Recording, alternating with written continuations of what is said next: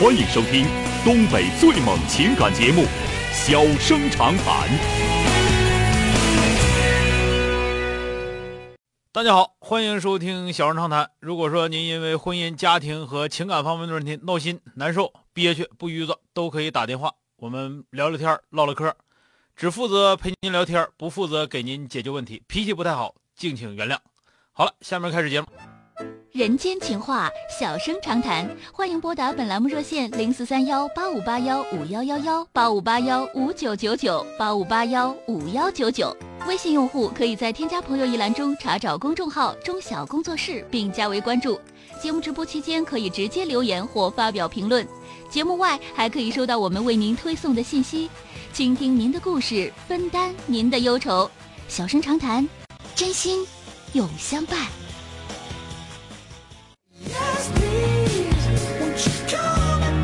好的，马上来迎进的是打进三个九的这位女士啊，喂，你好，喂，你好，钟晓老师。哎，你好，电话接进来了啊。嗯，就是特别激动能打进来，然后那我我是直接陈述一下我的那个就是问题是吧？啊，说说吧，咱们直接说说话说说嗑就行。是这样的，这是我们一我们因为您是北京的嘛，就咱们这是一档东北唠嗑节目啊，不用特别正式，直接说就行。我每天下班都一直在听啊。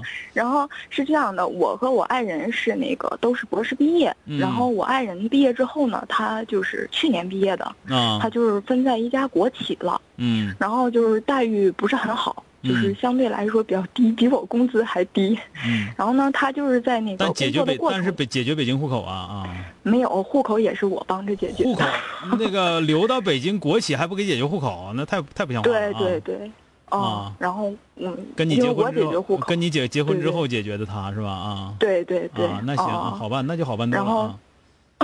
嗯，然后就是他不是工作一年嘛，就是待遇不是很好。然后工作过程中呢，就认识一个私企的那个老板，啊，就是搞这个农产品加工这方面的。嗯，然后他他呢，就是后面呢，就是这半年呢，一直跟这个私企老板就是干一些私活。啊，然后这个私企老板说，就是说那个，其实我爱人也不想在现在这个工作单位干了，就是可能待遇特别不好。啊，然后这个他就是说，就是明年想跳槽到他们那边。啊，然后就是最近这个老板呢，就跟他说说，呃，让他跳槽到这边，然后他成立一个公司，让我爱人做法人。那然后，就我们挺纠结，觉得这个是不是风险特别大？因为我们也不懂，就一直读书过来，就是经验就没有什么社会经验。有你股份吗？嗯，他说能有我这个股份，他我具体也不懂。他说能给一部分，但是也不知道具体是多少，这还没跟这个人才认识不到一年是吧？对对对，也就不靠不靠谱，不靠谱啊！七八个月是吧？不靠谱，不能干，不是很靠谱。不行不行不行啊！这个这个就是说，一个是时间很短，再一个呢，现在民企这块啊，那个压力非常大，哦哦，压力非常大啊！那个小心，告诉你爱人小心一点，在外边交朋友的话呢，咱说他到底欣赏你到什么程度？七八个月，他认识你能认识到什么程度？然后让你当法人代表，为什么让你当法人代表？比方说，那两个人各占多少多少股份，那么你当法人代表是可以的。你就我就一个打工的，你给我的是破期权，我凭什么给你当法人代表啊？嗯嗯嗯，对不对？是，然后哦，对对对，嗯，然后就是另外，中央老师是这样的，他就想跳槽过去那边工作，就是不当法人代表，然后直接跟他干这这个这个。这个我我建议不要盲目啊，这个因为我不知道你，当然你爱人不一定听我话，我跟你说，哦，因为博 博士他有时候挺犟。没有没有，我觉得他就是 他那个，我觉得就是我我个人觉得啊，他这个你比方说在北京，那个你挣挣不多少钱。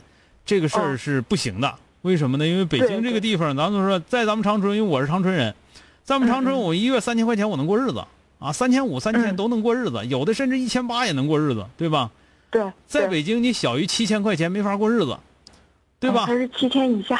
是不是？在在北京，然后我俩还要还房贷，对吧？你小于七千块钱没法过日子，一般的刚毕业小孩儿干个两三年都一万五六，你这样的话，你你你在那块儿你确实挺闹挺。啊，他要说当时给解决户口了，我心里还平衡点，还不给解决户口，什么玩意儿这是啊？没有没有，跳槽走是可以考虑的啊，是可以考虑的。但是呢，话说回来，你要想，你就可这一个人去，这人要瞎了，你咋整？对。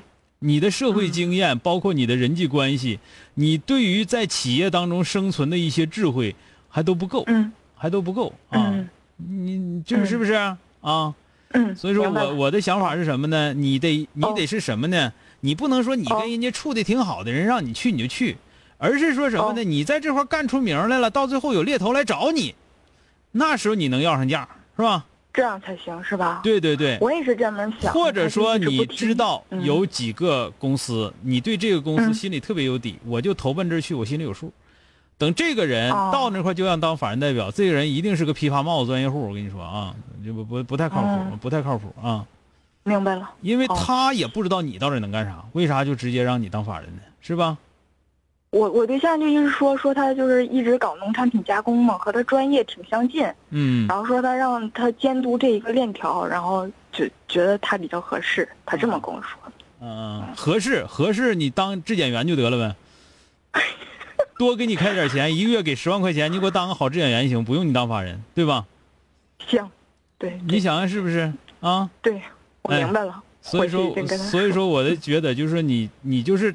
直接投奔一个人去，这不，这不是一个，而且你对这人并不是十分了解，这个不是一个特别好的一个选择啊。行，行，行，就是两点，咱俩今天咱哥俩唠两点，记住，重复一遍：第一，他跳槽我赞成，那破地上给他干，给他干那玩意儿啊？跳槽我赞成，我一个博士，我干啥不行啊？是不是啊？嗯嗯。第二，就冲这一个去，这个事儿不理智。